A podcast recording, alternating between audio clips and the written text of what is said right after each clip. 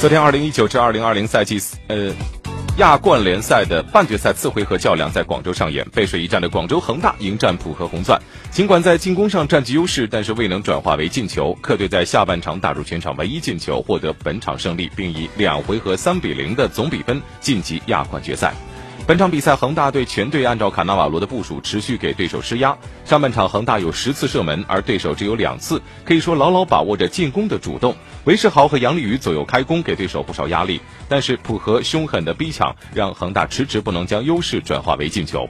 一边再战，恒大继续保持着进攻强度，但却因为一次后防注意力的不集中，被对手抓住机会。比赛进行到第五十分钟，浦和边路传中，星旅慎三门线前跟进头球攻门，恒大一球落后。晋级希望更加渺茫，而此后广州恒大多次向对方球门发起冲锋，但零比一的比分未能改写。最终，浦和以两回合三比零的总比分战胜广州恒大，晋级亚。